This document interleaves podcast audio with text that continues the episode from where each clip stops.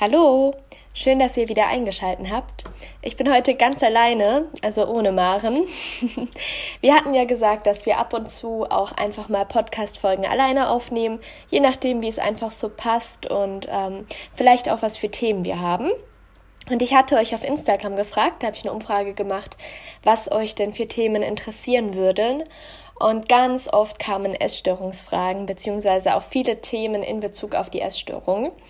Ähm, und ich dachte mir, beziehungsweise wir haben uns das auch gedacht, dass ich dazu einfach mal eine Folge mache.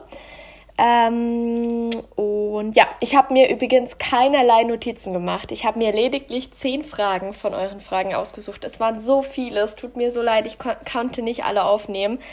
Ähm, ich glaube sogar, dass diese zehn Fragen zu viel sind.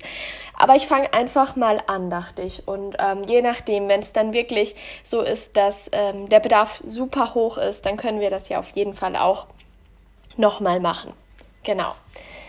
Ähm, zu mir einfach mal. Denn eine Frage war auch, wie war dein Prozess mit Höhen und Tiefen? Und ich würde sagen, ich erzähle erstmal so ein bisschen bei mir darüber.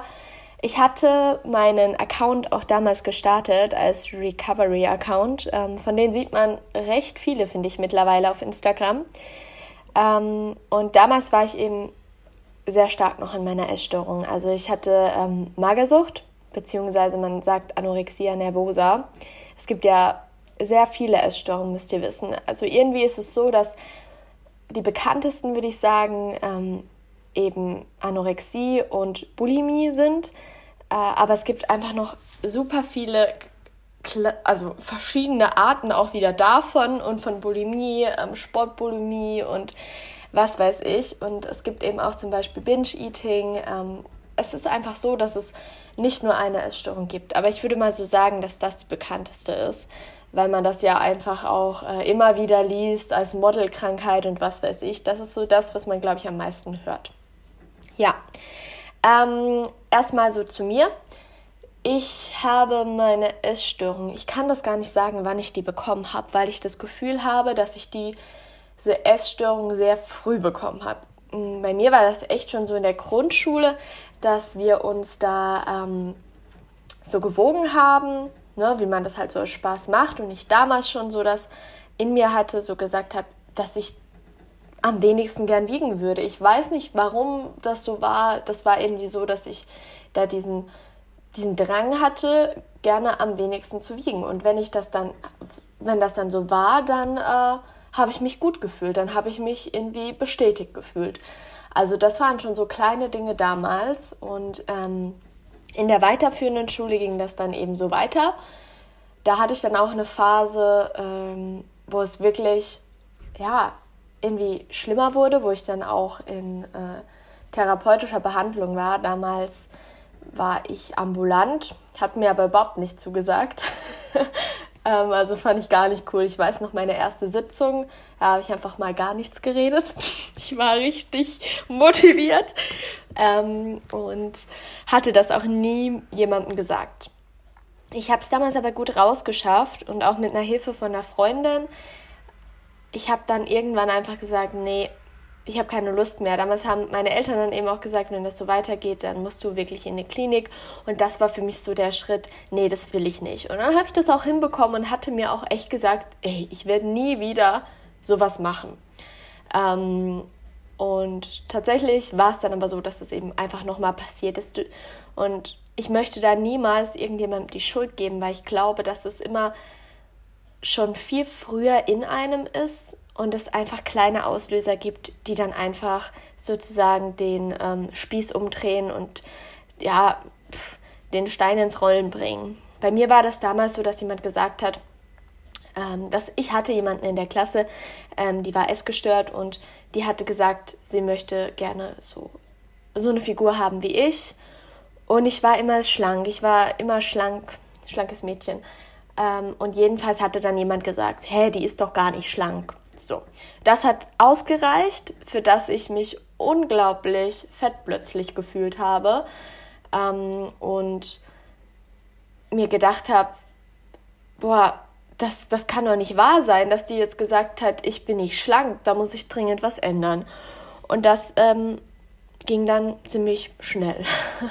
Also ähm, ich habe dann einfach schlagartig sehr wenig gegessen, sehr gesund gegessen und bin dadurch eben immer mehr in die Essstörung gerutscht. Und irgendwann war das einfach so weit, dass ich es gar nicht mehr kontrollieren konnte. Ähm, und ich war dann hat man sich natürlich immer mehr von seinem sozialen Umf Umfeld auch zurückgezogen. Ich würde sagen, das ist so auch das Schlimmste an einer Essstörung, dieser soziale Rückzug, den man natürlich einfach aus Angst macht, ähm, weil man, wenn man sich mit Freunden trifft, dann kann es ja immer mal sein, dass man ähm, mal spontan essen geht oder was weiß ich und man findet einfach irgendwann auch keine Ausreden mehr. Und ich habe mir damals Sachen überlegt. Das ist unglaublich. Also eigentlich bestand mein Leben damals nur aus einer großen Lüge, da ich auch nie den Anschein machen wollte, dass es mir schlecht geht. Ähm, es gibt da wiederum verschiedene Teile. Also manche zeigen das ja extrem, wie dünn sie dann sind. Ähm, um auch zu zeigen, mir geht es schlecht und andere, die verstecken das. Und bei mir war das auf jeden Fall so, dass ich das so gut es geht verstecken wollte. Ich habe immer sehr, sehr weit Sachen angezogen und ähm, wollte auf keinen Fall eben das Gefühl vermitteln, mir geht es nicht gut, habe auch mir das selbst nicht eingestanden und auch immer verneint ähm, und ja, genau. Auf jeden Fall habe ich mich eben auch immer mehr von meinem sozialen, sozialen Umfeld zurückgezogen. Und das ist, glaube ich, auch sehr schwierig für die umliegenden Personen, für die Freunde und alles. Ich bin dann in die Klinik gekommen und ich war, um das jetzt mal abzukürzen, ich war insgesamt in drei, also nicht drei verschiedenen, sondern zweimal in der gleichen und einmal in einer anderen Klinik. Ähm, ja, weil es einfach irgendwann nicht mehr ging. Ich war irgendwann so fest in meinem Kopf, auch wenn ich zunehmen wollte, ich habe das alleine nicht mehr hinbekommen. Und hier auch der Appell an euch, es ist nie, nie schlimm, sich Hilfe zu suchen. Im Gegenteil, es ist eine ganz große Stärke, wenn ihr euch eingesteht, ihr braucht diese Hilfe. Ihr schafft es nicht alleine, sondern ihr braucht sie. Bitte, bitte seht das niemals als Schwäche an, denn das ist es nicht. Es ist doch so viel Stärke zu sagen, okay, ich gestehe mir ein, alleine schaffe ich es nicht. Ich habe jetzt wirklich alles probiert. Ich brauche die Hilfe und ich nehme die Hilfe an. So, ja, das war so mein Prozess und nach der Klinik, muss ich sagen, ging es dann bei mir auch erstmal bergab. Ähm, also es ist immer so, wenn man in einer Klinik ist, ich möchte jetzt eigentlich gar nicht so weit ausschweifen, äh, aber wenn man eben in einer Klinik ist, dann ist man wie in so einer in so einer Seifenblase. Also du bist umgeben von Leuten, die auch Probleme haben und du bist vor allen Dingen umgeben von Leuten, die dir immer helfen und die dich immer auffangen. Und du hast natürlich auch einfach einen Rahmen, ähm, an den du dich halten kannst. Es ist jeden Tag der gleiche Tagesablauf eigentlich. Du hast um 7 Uhr dein Frühstück, um 12 Uhr dein Mittagessen, um 18 Uhr oder 17.30 Uhr dein Abendessen. Du hast deine Therapien, du hast deine Gruppentherapien, du hast alles jeden Tag gleich. Du hast deinen Plan, den du an, in der Woche bekommst und du weißt, das und das steht an. Darauf kannst du dich vorbereiten. Ähm, ja, und wenn es dir schlecht geht, dann hast du Therapeuten, die dich helfen. Und du hast eben auch, irgendwo gibst du ja auch die Kontrolle dann ab ähm, übers Essen, weil du sitzt ja dann mit Therapeuten gerade am Anfang eben noch am Essenstisch und die sagen dir, du musst das und das essen, Punkt aus Ende. Das heißt, du hast nicht so wirklich die Wahl, du hast schon die Wahl, ob du es aufisst oder nicht, aber dir wird gesagt, das ist die Richtmenge, das wird gegessen, so und so. Ähm, und dadurch ja, macht man das halt einfach, ne? Und in der Klinik ist es dann halt auch so, dadurch, dass, wenn es dir schlecht geht, du sofort jemanden hast, mit dem du sprechen kannst, wirst du auch immer irgendwo aufgefangen. Und wenn du dann heimkommst, dann zerplatzt die Blase und du bist auf dich alleine gestellt. Ähm, du musst dann alles, was du dort gelernt hast, umsetzen. Und ich sage immer, eigentlich beginnt der wahre Kampf erst zu Hause. Du bekommst in der Klinik alles mitgegeben, um es zu Hause zu schaffen, ja? Du weißt, was du tun musst, um zuzunehmen. Du weißt, was du nicht tun solltest. Und du weißt vor allen Dingen, was auch wichtig ist, wenn du merkst, es geht bergab, ja? Das heißt, du bist eigentlich ready. Und jetzt geht es aber darum, das Gelernte auch anzuwenden.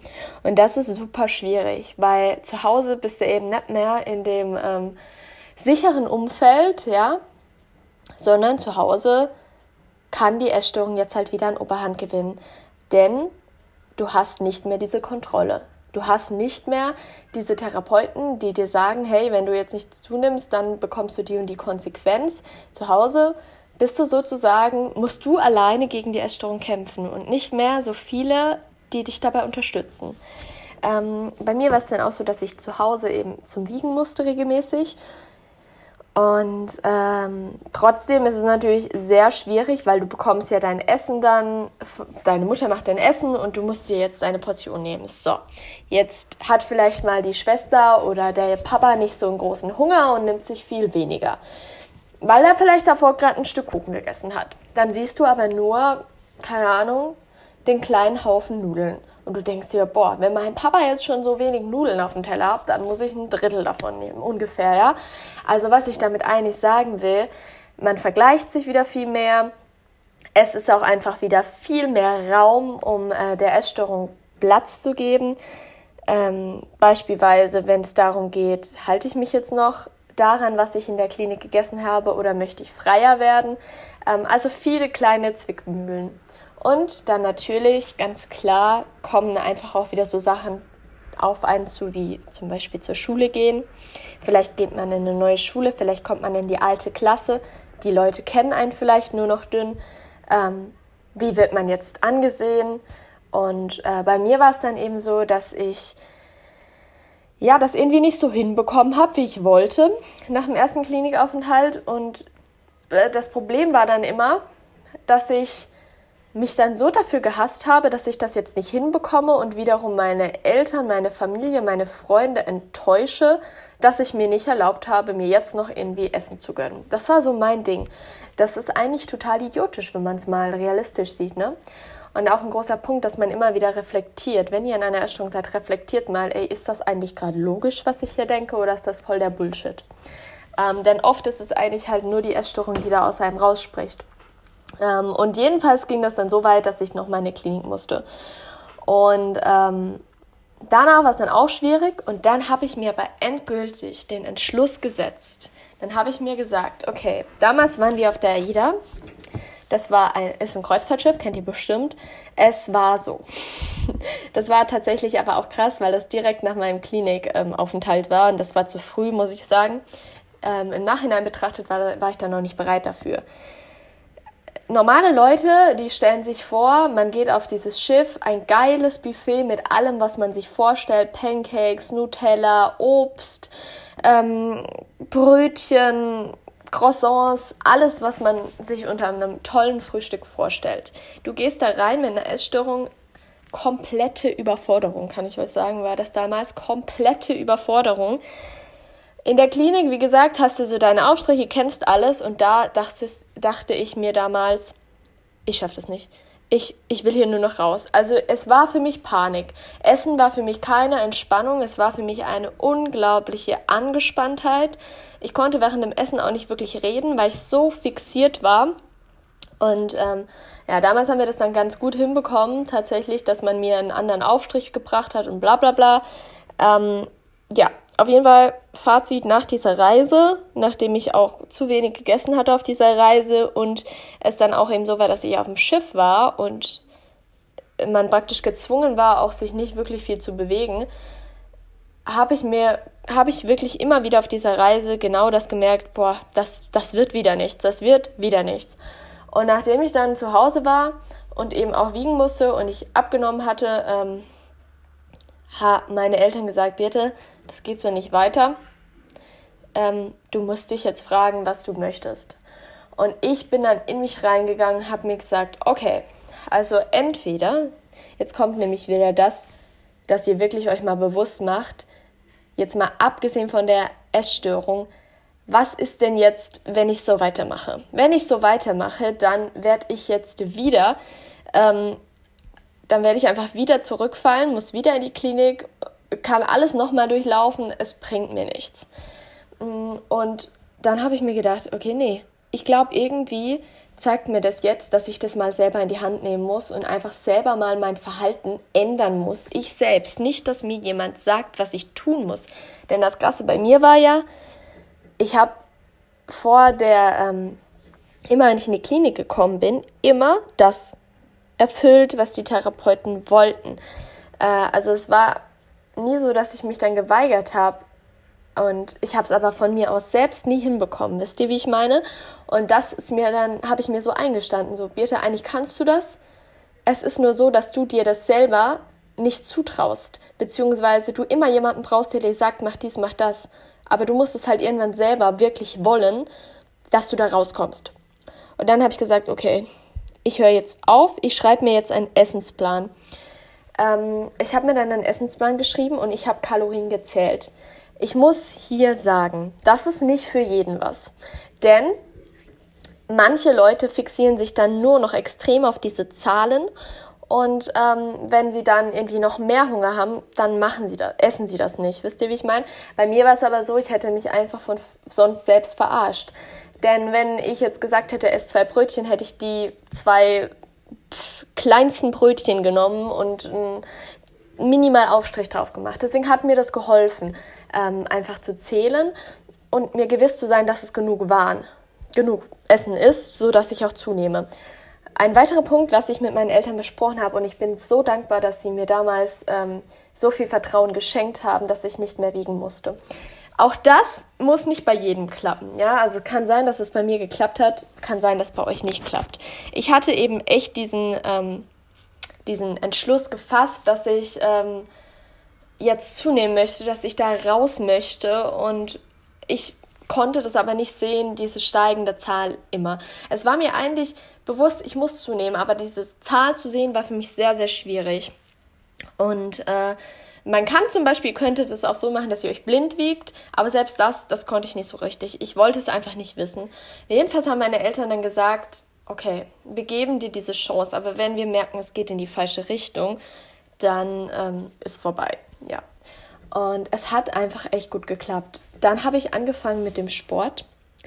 Also ich bin dann ins Fitness gegangen und habe äh, Fitnesskurse immer gemacht. Also ich habe mit einem Kurs damals angefangen und da hatte ich auch gemerkt, boah, ich habe überhaupt gar keine Energie und was weiß ich. Und ich habe dann gemerkt, mit umso mehr ich zunehme, umso mehr Energie habe ich. Und das hat mir ein ganz, ganz tolles Gefühl gegeben. Ich weiß nicht, es hat sich so angefühlt, als lohnt es sich. Ich lerne meinen Körper wieder spüren, weil ich hatte wirklich überhaupt keine Kraft mehr. Es war, ja, da möchte ich jetzt gar nicht so sehr drauf eingehen, aber ich glaube, jeder, der weiß, wie es der in einer Essstörung ist, weiß, wie kraftlos man sich fühlt. Man kann das eigentlich nicht beschreiben. Und das war so ein schönes Gefühl, einfach mal wieder die Energie zu haben, zu lachen, wirklich aus dem Bauch raus zu lachen und zu spüren, hey, ich halte jetzt immer länger durch. Und das war auch nicht dieses Gefühl von, ähm, ich, ich verbrenne hier total viele Kalorien. Das war es nicht. Es war für mich irgendwie ein Ausgleich und irgendwo tat es mir einfach gut zu merken, die Energie, die ich meinem Körper gebe, die spiegelt sich auch wieder in meiner Energie, die ich dann letzten Endes von ihm zurückbekomme. Ähm, ja, und damals habe ich, wie gesagt, auch eine ganz, ganz tolle Trainerin dort kennengelernt. Das ist auch eine sehr gute Freundin von mir, Sophie, falls du das hörst. Sie, es war so, dass ich irgendwie plötzlich ein anderes Bild bekommen habe, was ich schön finde. Und ähm, ich fand es plötzlich einfach schön, sportlich und fit zu sein und nicht so ein, so ein Zahnstocher, ja. Und mein, mein ähm, Bild hat sich einfach geändert. Genau, so. So war mein Prozess. Ähm, es war natürlich auch immer Höhen und Tiefen super schwierig, mich anzunehmen zu dieser Zeit. Also ich habe sehr gestruggelt mit meinem Körperbild, aber ich habe mir dann immer wieder gesagt, Birte, du weißt, wenn du jetzt mal dich auf die Fakten beziehst, dass du noch im Untergewicht bist und dass du nicht dick sein kannst und dass es deine verzerrte Wahrnehmung ist, die dir jetzt gerade sagen möchte. Ja, und mit, mit der Zunahme hat sich aber auch immer mehr ähm, mein, mein Bild einfach verändert zu dem, ähm, wie ich mich selbst im Spiegel gesehen habe. Ich hoffe, man hört meine äh, Waschmaschine nicht, die hebt nämlich gerade ab und ich höre sie. Ja, also das war so mein, mein kleiner Weg. Der hat jetzt voll lang gedauert, bis ich den erzählt habe. Aber irgendwie, ich könnte dann noch viel weiter darauf eingehen, aber jetzt gehen wir einfach mal auf die Fragen ein. Ich fand es irgendwie wichtig, euch trotzdem so ein bisschen das zu zeigen, wie es bei mir war. Vielleicht konnte ich damit auch ein paar Fragen schon beantworten. Die zweite Frage ist nämlich, wie kann ich am besten meinen Sport bzw. meinen Bewegungszwang loswerden? Und diese Nachricht kam super, super häufig. Eine berechtigte Frage, die viele Essgestörte kennen, ähm, egal in welchem Betracht. Und krass ist ja zu sehen, ähm, was sich auch, finde ich, auf Instagram entwickelt. Man bekommt ja immer wieder gesagt, du musst mindestens 10.000 Schritte gehen und Aktivität hoch und hoch. Und das bestärkt natürlich nur die Essstörung, ähm, wenn ihr in einer seid. Ne? Ich sage gar nicht, dass es schlecht ist, aber man muss halt auch mal dann ruhen können. Ja, es ist nicht schlimm, wenn du dann mal am Tag eben nicht so viel gehst. Wie du am besten diesen Sport- und Bewegungszwang loswirst, ich sage es ganz auf den Punkt gebracht, aussitzen. Aussitzen und aushalten. Frag dich mal, wie schön es denn ist, wenn du einfach auch mal einen entspannten Tag im Bett verbringst, vielleicht mit einer guten Freundin und ihr euch einfach einkuschelt und nur mal Filme schaust. Das hört sich total schön an, oder? Und für mich hat sich das damals auch schön angehört. Ich konnte es mir nur nie vorstellen, weil ich mir dachte, das halte ich nicht aus. Ähm, aber ich kann euch sagen, wenn ihr wirklich durch diese Angst durchgeht, es mehrere Male aushaltet, ihr wirklich euch bewegungsfreie Tage setzt. Tage, wo ihr dann sagt, ich bewege mich jetzt nicht. Und wenn dieser Drang in eurem Kopf kommt, ich muss jetzt aufstehen, dann bleibt hocken. Ihr müsst das wahrnehmen. Jetzt kommt der Drang, ich bleib jetzt sitzen und sitze ihn aus. Denn nur wer durch die Angst geht, kann auch aus dieser Angst wieder heraus. Das ist wirklich so. Also wenn ihr dann wenn ihr diesen Gedanken bekommt, ich muss jetzt aufstehen und ihr aufsteht, dann geht ihr wieder der Essstörung nach. Was ihr aber machen müsst, ihr müsst euch immer und immer wieder bewusst gegen die Essstörung entscheiden. Und das jedes Mal, jedes Mal. Und ihr werdet merken, es wird besser, es wird einfacher. Und wenn ihr merkt, ich mache den Sport nur, weil ich auf meine Fitnessuhr gucke und wie viel Kalorien ich verbrannt habe, lasst es. Leute, lasst es. Es wird euch keinen Erfolg bringen, gegen eure Essstörung zu kämpfen, wenn es ein Zwang bleibt, ja? Hört auf damit. Das heißt ja nicht, dass ihr nicht euer Leben lang keinen Sport machen dürft. Aber gerade ist es einfach nicht förderlich. Und das müsst ihr euch eingestehen. Gesteht es euch selbst ein, das ist der erste Schritt und dann durch die Angst durch.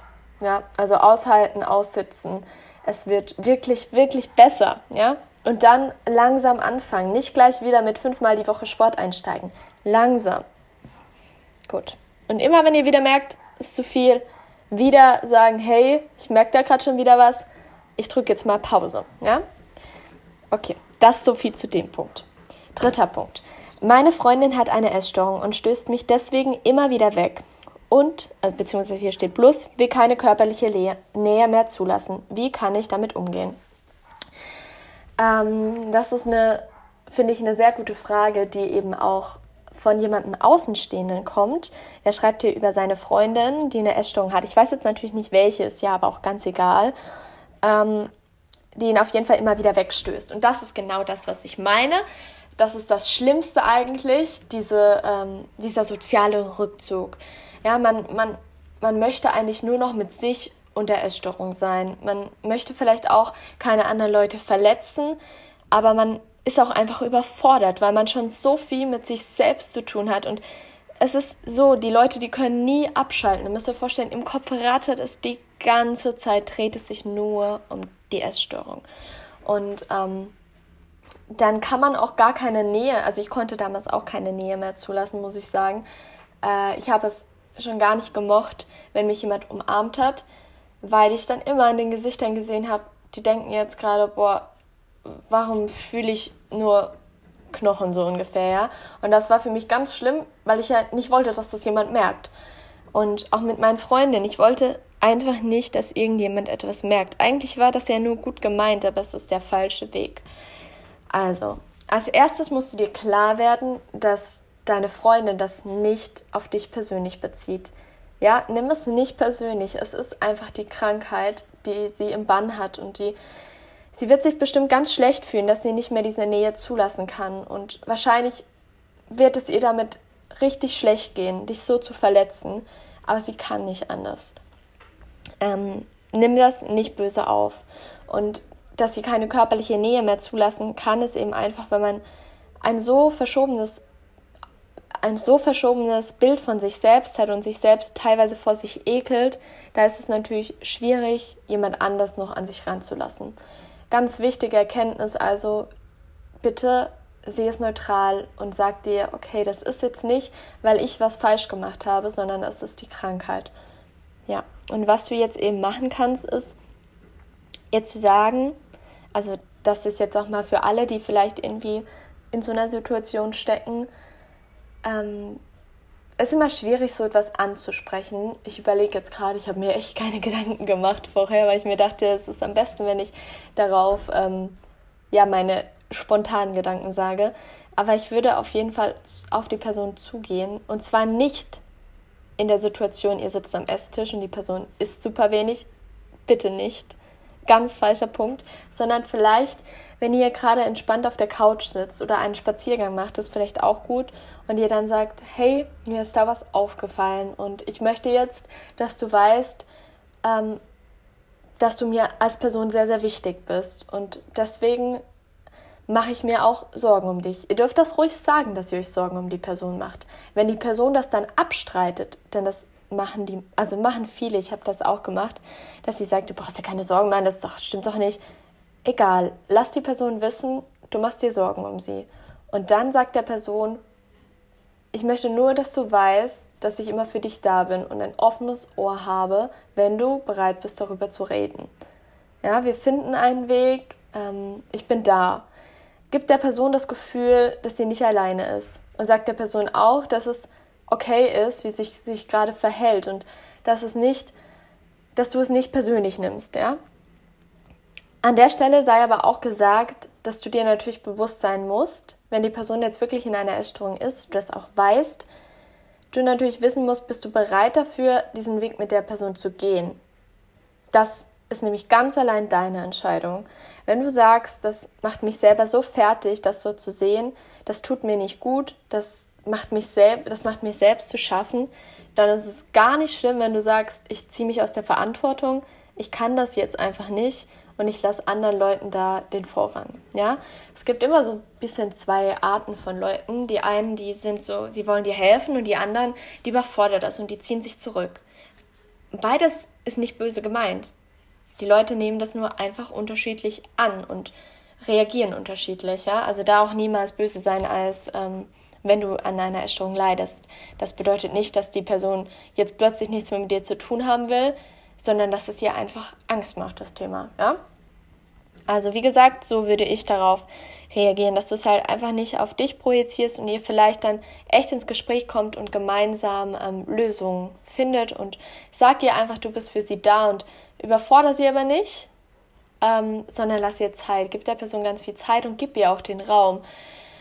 Ich weiß, es ist dann bestimmt schwierig, wenn man dann eben nicht mehr so die körperliche Nähe hat, die man mal hatte, aber sei dir bewusst, dass es ja nicht für immer ist und dass es die Person auf jeden Fall nicht extra macht. Und wenn du sie wirklich liebst, dann gehe mit ihr den Weg, ähm, wenn du bereit dafür bist, ja. Ganz wichtig. Ja. Mm, dann habe ich hier noch die Frage, ich habe die Vermutung, dass meine beste Freundin eine Essstörung hat. Sie findet immer wieder Ausreden und hat stark abgenommen. Was soll ich tun? Ist auch eine gute Frage. Die spielt eigentlich schon wieder in die vorherige hinein. Ähm, ich persönlich weiß, dass es schwer ist, so etwas anzusprechen. Und da ist auch wichtig, wo spreche ich es an. Wie ich schon gesagt habe, bitte nicht beim Essen. Sag nicht beim Essen, wenn du merkst, die Person, die hat, sie isst einfach nicht ihr Brötchen oder was weiß ich, oder macht komische Sachen. Sag nicht, hey, was machst denn du da? Kann sein, dass du ein Problem mit dem Essen hast. Das ist ganz, ganz falsch, das am Essenstisch oder während des Essens zu besprechen, weil die Person ja damit ihr Problem hat ähm, sondern macht es in einer ganz anderen Situation, wenn ihr vielleicht gerade echt spazieren seid. Ich finde das immer gut. Oder wenn die Person noch Raum hat zu gehen, weil das ist wichtig. Lass, mach's auch nicht im Auto, ich finde das auch nicht gut. Wenn die Person nämlich dann das Gefühl hat, das wird dir zu eng, dann hat die ja kein, keine Chance davon wegzugehen. Wisst ihr? Und ich finde das immer gut, wenn man es zum Beispiel echt beim Spazieren macht oder ähm, in der ruhigen Minute. Auf jeden Fall sollten da auch keine anderen drumherum sein, sondern es sollte wirklich ein Gespräch mit euch zwei sein. Und dann sprichst sie wirklich an, dass dir das aufgefallen ist und du dir Sorgen machst. Ähm, aber wichtig ist eben, dass du ihr das Gefühl gibst, sie ist immer noch die gleiche Person und du nicht immer wieder davon anfängst. Heißt, wenn die Person jetzt irgendwie mehr ist, dann äh, weniger ist, dann kannst du natürlich mal sagen, hey, wäre es nicht gut, wenn du das isst. Wenn sie dann aber sagt, nein, lass es. Lass es sein. Es bringt gar nichts, wenn du sie zu etwas zwingst. Damals war es bei mir so, wenn jemand gesagt hat, ist das, habe ich das als Anlass gesehen, es genau deswegen nicht zu essen. Ja? Also man darf schon darauf hinweisen, aber wenn dann Nein gesagt wird, okay. Ähm, und gibt der Person immer das Gefühl, du bist für sie da, wenn sie reden möchte. Und ähm, biete ihr vielleicht auch wirklich an, dass es Therapien gibt und Möglichkeiten, wie man dagegen ankämpfen kann. Das ist immer schön, wenn man merkt, da ist jemand und der macht sich Sorgen um mich. Auch wenn man das dann als, also auch wenn die Betroffene das dann vielleicht in der Situation verneint, macht sie sich im Nachhinein vielleicht trotzdem Gedanken. Ja? Wichtig ist aber halt auch, dass man da nicht alles wieder nur auf diese Krankheit projiziert, sondern trotzdem die Person ganz normal behandelt, ihr über andere Dinge redet und ähm, ja, das ist halt eben wirklich nur ein Teil von der Person und ihr müsst die Person, ihr dürft die Person nicht darauf reduzieren. Dann habe ich die nächste Frage. Wie findet man heraus, wer man ohne Essstörung ist? Wenn ich die Essstörung besiegt habe, fällt ja ein großer Teil von mir ab.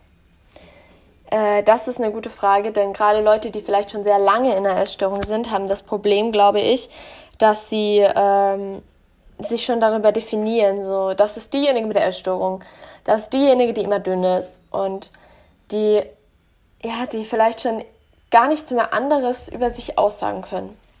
Die vielleicht denken, sie haben nichts außer die Essstörung.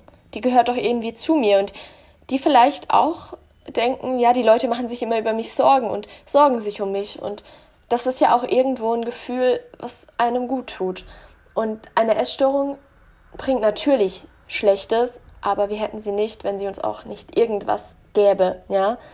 Ähm, deswegen werde dir bewusst, was deine Essstörung dir alles Schlechtes angetan hat. Also mach dir wieder vor Augen bewusst, okay, was ist, wenn meine Essstörung jetzt wieder Überhand gewinnt? Wie sieht mein Leben dann aus? Wie sieht mein Leben vielleicht in 30 Jahren aus? Wie sieht mein Leben aus, wenn ich genau so weitermache? Habe ich dann überhaupt noch eine Zukunft oder sieht die eher dunkel aus? Werd dir bewusst, wie energielos du bist. Werd dir über die ganzen Spätfolgen bewusst. Über den Haarausfall, über den Verlust deiner Periode. Ja, über alles. Du, du kannst ja auch gar nicht als Frau reifen, so. Ich weiß, dass das auch von vielen ein Problem ist, dass sie nicht erwachsen werden wollen. Aber trotzdem sei dir mal bewusst, was es für Auswirkungen hat. Das kann aufs Herz gehen, das kann vor allem auf die Knochen gehen, Osteoporose, ja. Also es gibt so viele Folgen. Google und schreib dir das auf. Will ich das? Ja.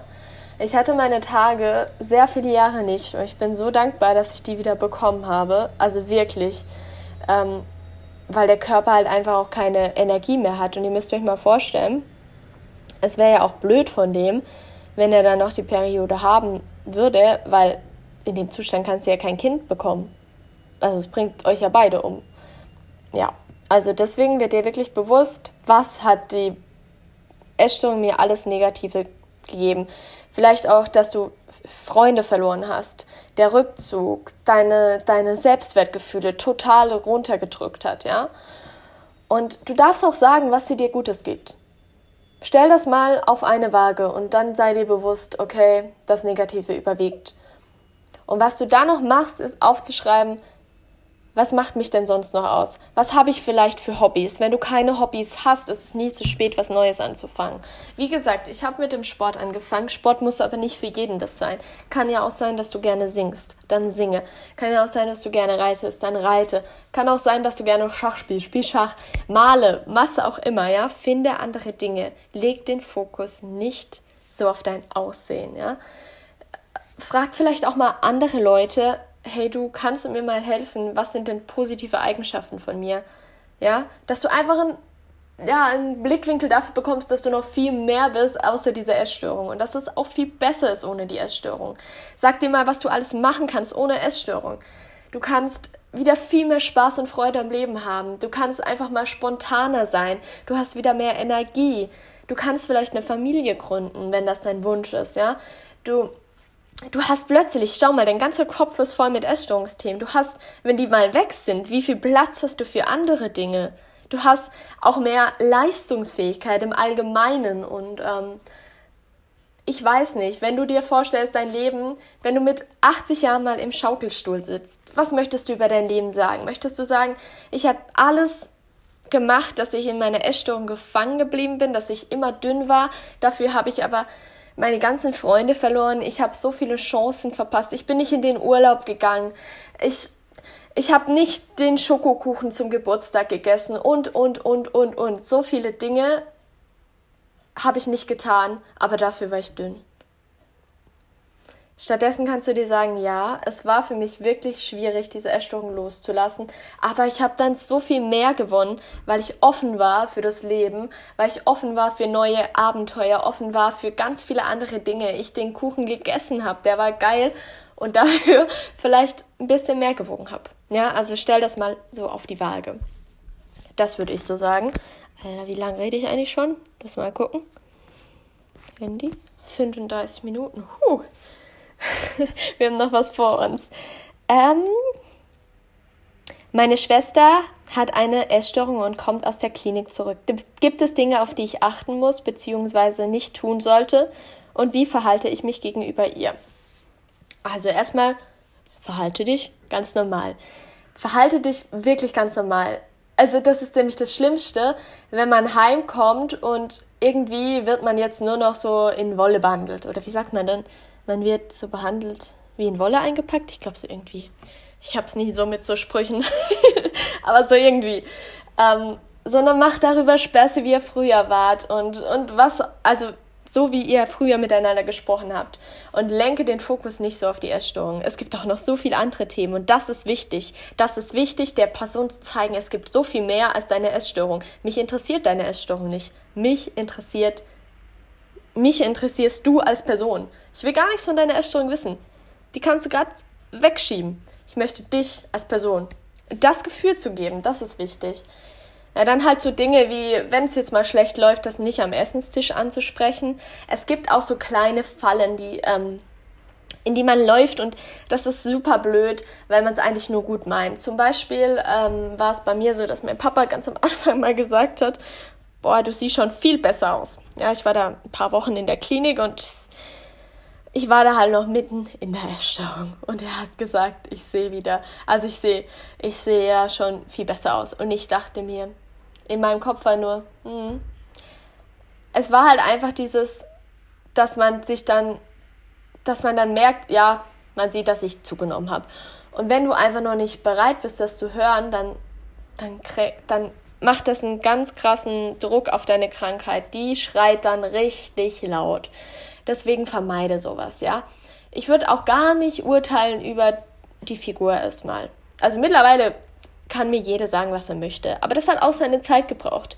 Und wenn du einfach noch nicht so gefestigt bist, dann würde ich nicht sagen, ähm, du siehst schon wieder gut aus, weil es kann sein, dass die Person im Normalgewicht ist, sie vom Kopf her aber noch total in der Essstörung ist. Und das kränkt diese Essstörung dann natürlich enorm. Und dann kommt das wieder, dass man vielleicht gerade so am Kämpfen ist, nicht wieder abzurutschen und dann kommt das Kommentar und bringt alles im Rollen. Das ist wie, ja, wie irgendwie, wenn man eine Karte aus so einem Kartenhaus zieht, ja, dann bricht das alles ein. Also mit solchen Aussagen wäre ich immer vorsichtig, ähm, weil das einfach ganz blöd laufen kann, obwohl man es nicht böse meint, ja. Äh, es kommt halt eben auch nie darauf an, wie sieht die Person aus. Es kann sein, dass eine Person im Untergewicht schon wieder ziemlich ein gesundes Essverhalten hat. Ähm, und es kann sein, dass eine Person, die im Normalgewicht ist, ein total, total von ihren Gedanken eingenommenes ähm, Empfinden hat. Also, dass die noch total in der Essstörung steckt. Das ist nämlich auch das Problem, das wir in unserer Gesellschaft haben, dass man immer noch denkt, wenn die Person wieder im Normalgewicht ist, dann geht es ihr gut dass das wahre Ding aber sich im Kopf abspielt, ist den meisten Leuten unbewusst. Und deswegen, was ihr nicht sehen könnt, sprecht es nicht an. Ja, ihr wisst nicht, wie tickt die Person. Ähm, ja, was du auf jeden Fall auch machen kannst, ist eben immer deiner, deiner ähm, Schwester das Gefühl zu geben, mit dir zu reden, wenn sie das denn möchte und wenn du das möchtest. Ja, du musst dir nämlich auch keine Probleme anhören, die du nicht willst. Ansonsten findet vielleicht auch etwas, was ihr zusammen machen könnt, um einfach wieder ähm, irgendwie eure Bindung zu stärken, wenn sie jetzt lange weg war oder so. Weil ich weiß, dass das halt immer blöd ist, wenn man so lange weg ist, dann zerrt das teilweise schon ein bisschen an der Beziehung. Aber sei da wirklich offen, das wiederherzustellen. Und wenn die Person manchmal so in sich gekehrt ist, dann projiziere das nicht auf dich, sondern dann ist die einfach wieder sehr in ihrem Kopf. Und manchmal reagieren die Personen dann auch sehr aggressiv bei ganz Kleinigkeiten. Wenn man dann fragt, hey du, was wollen wir zu Abend essen, dann kann es super, plötzlich super ausrastend sein, weil das gerade überfordern ist, weil die Person sich vielleicht gerade sogar unwohl fühlt und dann kommt noch jemand mit dem Essen um die Ecke, dann platzt es. Also es ist manchmal sehr schwierig. Das Wichtigste ist, dass ihr das dann eben mit Verständnis annehmt und sagt, okay, das hat jetzt gerade irgendwie irgendwie wieder die Krankheit getriggert, ich projiziere es nicht auf mich, ich atme jetzt einfach durch und sage der Person, atme mal durch, alles ist gut. Ähm, unterhalten wir uns über was anderes. Ja. Dann die nächste Frage. Wie hast du den Entschluss gefasst, zuzunehmen und wie hast du deine Zunahme akzeptiert? Also, den Entschluss habe ich ja schon erzählt vorhin. Oh Mann, das hätte ich vielleicht noch nicht erzählen sollen. habe ich tatsächlich gefasst, als es bei mir wieder bergab ging und ich mich echt gefragt habe, also entweder ich äh, fange jetzt wieder von vorne an mit der ganzen Essstörung und muss wieder alles durchmachen oder ich bin mir jetzt mal bewusst, dass ich weiß, wie es geht und ich es auch eigentlich selber in die Hand nehmen kann. Ich nur einfach mal mir selber einen Arschtritt verpassen muss und es machen muss, ja, weil ich hatte ja alles. Ich wusste, wie ich zunehme. Ich wusste, was ich nicht machen darf. Ich wusste, was ich falsch mache. Ich habe meine Gedanken gut orientieren können. Also ich wusste, das ist die Essstörung und bin der viel zu oft nachgegangen. Und ich wusste, um da rauszukommen, musst du dich gegen die Essstörung stellen. Immer wieder das tun, bewusst das tun, was die Essstörung nicht möchte. Nein, was die Essstörung möchte, habe ich mich jetzt verredet? Ihr wisst, was ich meine. ihr wisst, was ich meine. Nicht der Essstörung nachgehen, sondern genau das Gegenteil machen. Sagt die Essstörung, ihr sollt rausgehen und spazieren gehen, dann legt euch am besten ins Bett. Wisst ihr? So meine ich das. Okay? Und dann werdet ihr immer mehr merken, dass immer mehr ihr selbst wieder an die Macht kommt. Und das ist eigentlich auch immer ein gutes Gefühl. Und ihr werdet merken, ihr fühlt euch an dem Tag scheiße, aber am nächsten Tag denkt ihr euch, gut, dass ich es gemacht habe. Und wenn ihr immer wieder sagt, okay, okay, nächsten Monat fange ich an, mit meinen Kalorien zu erhöhen oder was auch immer, dann würdet ihr euch wünschen, dass ihr es schon längst gemacht habt. Also schiebt es doch nicht. Das wird nur länger und länger ist nie gut, ja? Umso länger ihr eine Essstörung habt, umso länger braucht ihr auch, die wieder loszuwerden. Ähm, so ist meine, so ist meine, also so ist jedenfalls, so denke ich mir. Springt irgendwie ins, springt ins kalte Wasser, es wird nicht wärmer. Wer hat das gesagt? Cory hat das gesagt. Ich habe immer gesagt, es ist egal, wann ihr ins kalte Wasser springt. Hauptsache, ihr springt. ähm, ah, und meine Zunahme akzeptiert habe ich wie folgt. Ich habe mir einfach gesagt, es ist jetzt so, ich kann das nicht ändern. Ich habe das nicht immer toll gefunden, Leute, wirklich nicht. Und es gibt auch heute noch Tage bei mir, wo ich mich nicht immer super wohl fühle. Aber ich glaube, das ist normal. Ich glaube, jeder hat so Tage. Wichtig ist, dass man dann sagt, ja gut, heute finde ich vielleicht auch irgendwie ein bisschen aufgebläht. Das ist jeder mal und es gibt wirklich Wichtigeres. Ähm, und ich habe mich dann auch immer auf Fakten äh, bezogen. Ich habe mir dann immer gesagt, ja, ich bin aber im Normalgewicht, wenn ich das eben war. Und ich bin nicht im Übergewicht oder so. Also ich muss mich jetzt nicht fett fühlen, weil ich bin überhaupt nicht äh, Adipositas oder was auch immer. Das, also das kann gar nicht sein, rein faktisch. Und ähm, ich habe mir dann nochmal gesagt, das ist nicht die Realität. Ähm, und um aus dieser Essstörung rauszunehmen, rauszukommen, ist es einfach so, dass ich zunehmen muss. Das ist nun mal so. Also es wäre komisch, wenn nicht. Und ich habe mir auch immer wieder gesagt, was es für positive Effekte dann hat. Ich habe mehr Energie ähm, und das euch vor Augen halten. Und noch wichtig, Dinge finden, für die es sich lohnt zuzunehmen. Bei mir war das, wie gesagt, die Energie im Sport oder auch im Reiten. Äh, es kann aber ja natürlich auch was ganz anderes sein. Keine Ahnung, ihr, ihr möchtet ähm, Ihr habt vielleicht das Problem, dass ihr euch gar nicht gut konzentrieren könnt. Wenn ihr zunehmt, werdet ihr merken, dass ihr euch wieder besser konzentrieren könnt. Es können ja auch solche Sachen sein. Oder ihr möchtet ein Auslandsjahr machen und könnt es aber nur machen, wenn ihr auch wirklich körperlich gefestigt seid. Es lohnt sich für so viele Dinge. Ja. Ich habe immer das Gefühl, ich bin so so, so, es sind so Blöcke, aber es sind ja irgendwie auch so Blöcke. Ich sage einfach zu jedem so ein bisschen was. Wir sind jetzt nämlich schon bei der achten Frage. Glaube ich doch, ja. Und zwar extremer Hunger plus Zunahme über Normalgewicht. Eine Sache, die sehr viele Essgestörte, glaube ich, kennen. Ähm, ich selbst auch. Extremer Hunger sagt vielleicht Leuten, die noch nichts damit zu tun haben, nicht so viel, aber es ist einfach ein extremes Hungergefühl, das nicht aufhört. Egal wie viel man isst, man hat ein Loch im Magen gefühlt. Also bei mir war das auch mal so, da habe ich essen können und essen können und ich war, ich wurde nicht befriedigt. Ich konnte noch nicht mal sagen, also das Ding ist, man verliert in der Essstörung leider auch das Gefühl für Sättigung und Hunger, aber ich war einfach die ganze Zeit unbefriedigt. Ich konnte essen und ich, es hörte nicht auf. Ähm, und als erstes Mal möchte ich da euch auch was sagen. Ich habe mich damals nämlich sehr stark damit befasst, weil mich das einfach auch lange beschäftigt hat. Ich kann euch jetzt als erstes mal rein ja auch körperlich sagen, warum das vielleicht so ist. Es gibt nämlich bestimmte Hormone, die auch dafür zuständig sind, zum Beispiel für das Sättigungsgefühl. Dafür ist nämlich das Hormon Leptin zuständig und ähm, das wird einfach nicht mehr äh, pro produziert. Ja, das wird von euch nicht mehr produziert, wenn ihr in einer ähm, Magersucht bzw. in einer Essstörung seid, kann das eben sein, dass das nur noch sehr, sehr leicht produziert wird oder eben gar nicht mehr.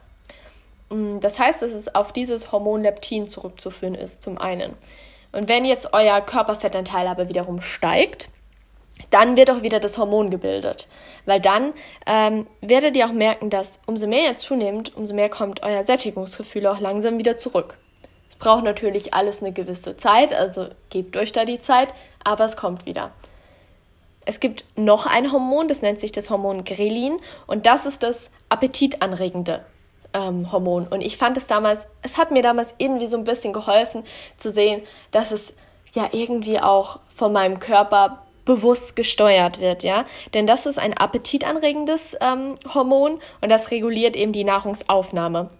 Das wird damals, also das wird dann, wenn ihr zum Beispiel jetzt lange hungert, in Hungerphasen, wird das vermehrt von der Magenschleimhaut und auch ähm, von eurer Bauchspeicheldrüse ausgeschüttet. Ähm, heißt, wenn ihr jetzt lange Zeit zu wenig isst, wird dieses Hormon viel mehr ausgeschüttet und dadurch habt ihr mehr Appetit.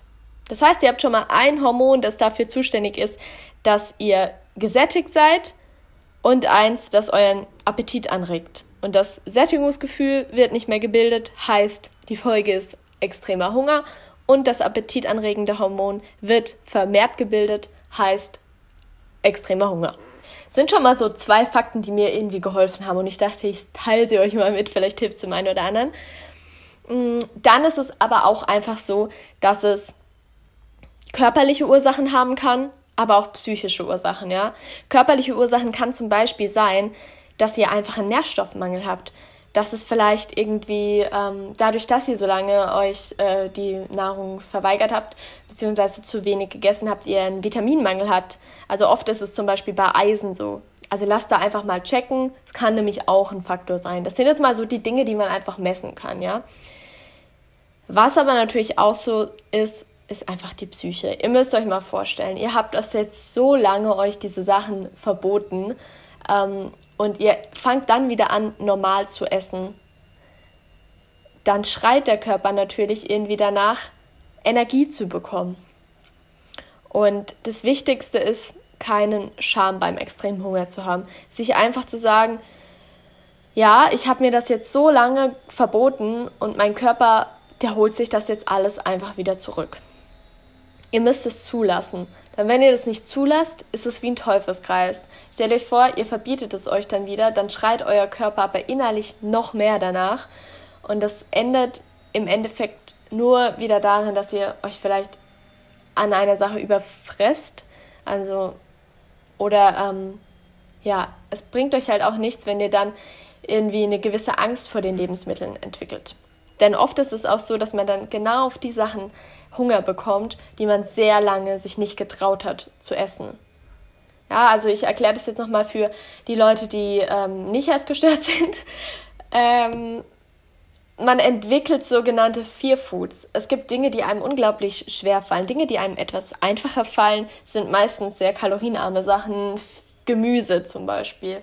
Ähm, keine Ahnung, bei mir war es damals Sojajoghurt. Seitdem kann ich keinen Sojajoghurt mehr essen. Sie sind Alpro, Vanille und Natur ungesüßt. Boah, ich krieg's, sorry, kotzen, wenn ich den esse.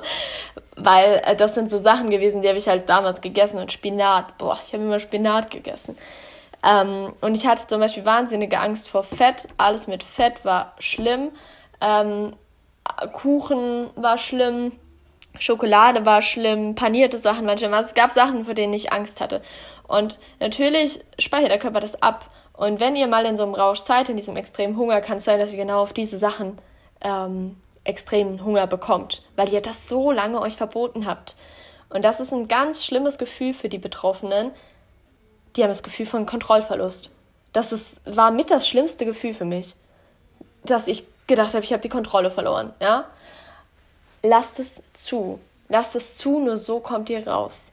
Sonst werdet ihr nicht rauskommen, weil sonst wird euer Körper nicht befriedigt sein. Der möchte jetzt, der möchte jetzt einfach sich wieder Energie sammeln für die nächste Zeit, ja. Und ähm, was natürlich auch helfen kann, ist, dass ihr euch bewusst werdet, ob es vielleicht nicht auch mit euren Gefühlen zu tun hat.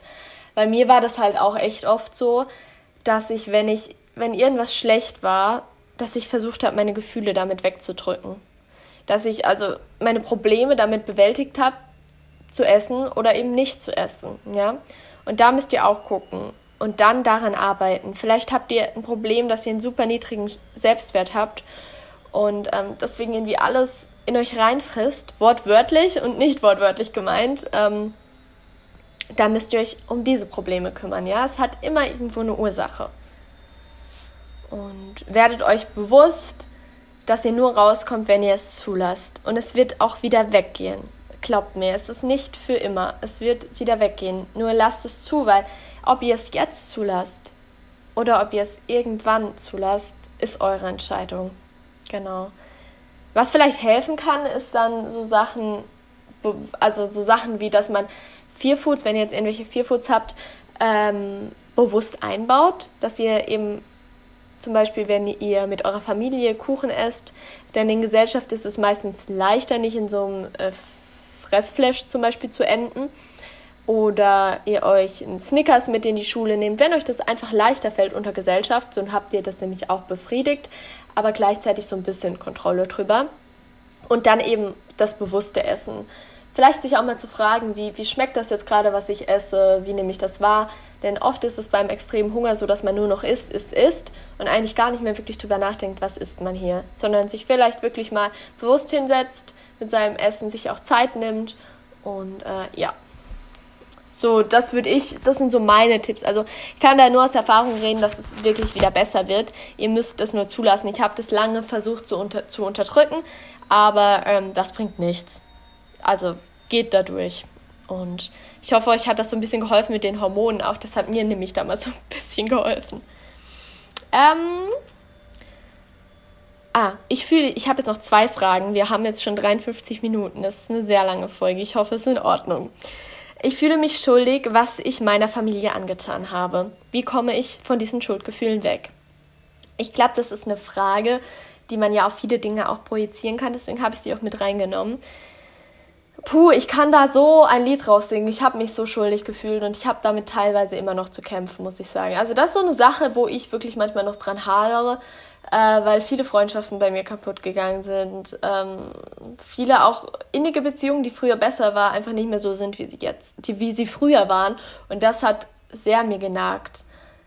Aber Leute, was wir uns da immer sagen müssen, wir haben uns diese Krankheit nicht einfach so ausgesucht. Es ist eine Sucht und man geht nicht hin und sagt, oh ja, so eine Essstörung, die nehme ich mir mal. Das macht keiner freiwillig. Keiner tut sich freiwillig sowas an. Und somit ist es auch nicht eure Schuld. Denn ihr werdet einfach geleitet von dieser Stimme in eurem Kopf und es gibt einfach Leute, die dann, die dann für sich merken, ich, ich kann das nicht, ich kann damit nicht umgehen und sich deswegen ähm, von euch entfernen. Das heißt aber nicht, dass es vielleicht nie wieder besser werden kann. Also, wenn es Personen gibt in eurem Umfeld, von denen ihr euch entfernt habt oder die sich von euch entfernt haben, sucht vielleicht nochmal den Kontakt. Wenn ihr dann merkt, es passt irgendwie nicht, dann lasst es gut sein. Weil man merkt auch immer, wer sind meine wahren Freunde in solchen Situationen. Wer steht noch hinter mir, auch wenn ich vielleicht lange Zeit nicht ich selbst war, auch wenn ich lange Zeit nicht da war. Ähm, ihr könnt nichts dafür, wie ihr euch da verändert. Ich fühle mich auch immer wie ein anderer Mensch wenn ich mir andere Bilder, alte Bilder anschaue und ähm, ich erinnere mich zum Beispiel an diese Zeit gar nicht mehr wirklich zurück, weil ich das ja, ja irgendwie verdrängt, dass mein Unterbewusstsein, ich glaube, das ist auch so eine Art Schutzfunktion. Ähm, aber macht euch nicht dafür schuldig, denn ihr seid nicht schuld. Das kann jedem passieren und es gibt immer Auslöser dafür, aber daran seid ihr nicht schuld, ja. Also würdet ihr jetzt jemanden verurteilen dafür, wenn er, ähm, keine Ahnung, zum Beispiel Alkoholiker ist und er war jetzt deswegen lange Zeit, ähm, hat er sich schlecht vielleicht auch verhalten, aber er war dann in einer Entzugsklinik und hat es jetzt rausgeschafft und hat jetzt total die, ähm, ja, hat jetzt einfach total die Schuldgefühle. Was würdet ihr dem sagen? Ihr würdet doch auch sagen, hey, ich bin stolz auf dich, dass du das jetzt da rausgeschafft hast. Und ich weiß, dass es wahnsinnig schwierig ist. Ähm, ist vielleicht jetzt für den einen oder anderen der falsche Vergleich, aber ich finde es immer gut. Was würde ich meiner besten Freundinnen sagen? Wenn die mir jetzt sagt, ich fühle mich so schuldig, was ich dir angetan habe. Du bist ja nicht auf eine Person zugegangen und hast gesagt, ich möchte, dass du mich jetzt auf jeden Fall äh, durch diese schwere Zeit begleitest. Denn das muss euch klar sein, es wird Leute geben, die das einfach nicht wollen und das müsst ihr akzeptieren. Dann ist es eine schwere Zeit, aber ähm, euch niemals die Schuld dafür geben, was passiert ist. Lasst die Vergangenheit ruhen. Ja, lasst die Vergangenheit, schließt damit ab. In der Vergangenheit macht einem auch immer zu dem, was man ist. Ihr werdet, ihr werdet daraus auch was mitnehmen. Wenn man mich jetzt heute fragt, ähm, würde ich meine Vergangenheit gern rückgängig machen, dann sage ich nein, weil ich habe dadurch auch die Zeit, die wünsche ich keinem, aber trotzdem würde ich sie nicht rückgängig machen. Ich wünsche keinem eine Erstörung. Aber ich bin heute die Person, die ich bin, nur weil ich so eine Vergangenheit habe, wie ich sie hatte. Sonst wäre ich jemand anders. Ich, ich sag's euch, ich schätze die Dinge ganz anders. Ich bin viel, viel reflektierter. Ich bin ganz anders im Umgang mit anderen Menschen.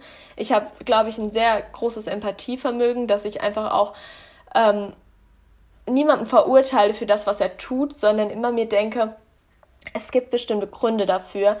Ähm, und ja, ich gehe ganz anders heute durch die Welt, weil ich die Dinge schätzen gelernt habe wie früher. Seht nicht alles nur schlecht, okay? Ich weiß, es ist nicht schön, aber ihr schafft es da auch raus, wenn ihr wirklich anfangt zu kämpfen. Und jetzt die letzte Frage, ob es einen Wendepunkt oder einen Klickmoment für mich gab. Es gab keinen wirklichen Klickmoment. Es war eher ein Prozess, für den ich mich entschieden habe, aber es war nicht so klick, klack, kluck, jetzt ist alles wieder normal. Definitiv nicht. Ähm, aber es war so die Einsicht und dann eben die, die daraus folgenden, äh, die daraus folgende, wie sagt man, die daraus folgende, Gott, jetzt stehe ich auf dem Schlauch. Ja, der Weg, der sich daraus resultiert hat, den ich dann eben gegangen bin, nachdem ich mich entschlossen habe, dagegen zu kämpfen. Auch da ging es nicht alles bergauf, es gab immer wieder Höhen und Tiefen. Wichtig ist, nicht aufzugeben an einem Tiefpunkt, sondern zu sagen, morgen ist ein neuer Tag, morgen mache ich es besser. Ähm, ja, so, wie weit sind wir? Wir sind durch mit den zehn Fragen. Wie gesagt, ich glaube, es gibt so, so viele Fragen diesbezüglich. Und ich rede da mittlerweile ja ganz offen drüber und kann auch gerne meine, meine Erfahrungen mit euch teilen. Ähm, vielleicht mache ich sowas auch echt nochmal. Ich wollte das jetzt einfach nur mal machen, weil ich weiß, mir folgen eben noch sehr viele Leute, die eine Essstörung haben.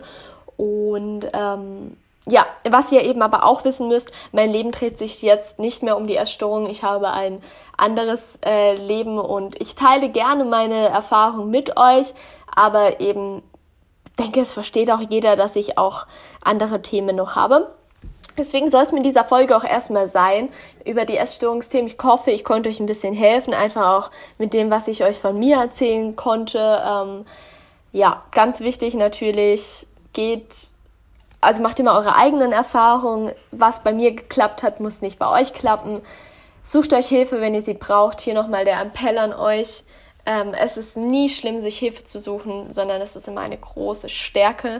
Ähm, und fragt euch wirklich, wie möchte ich mein Leben denn weiterleben? Ähm, macht das so Sinn oder muss ich mir eingestehen, ich schaffe das alleine nicht? Ja, das soll es gewesen sein mit der Folge. Lasst mir auch gerne Feedback dazu da.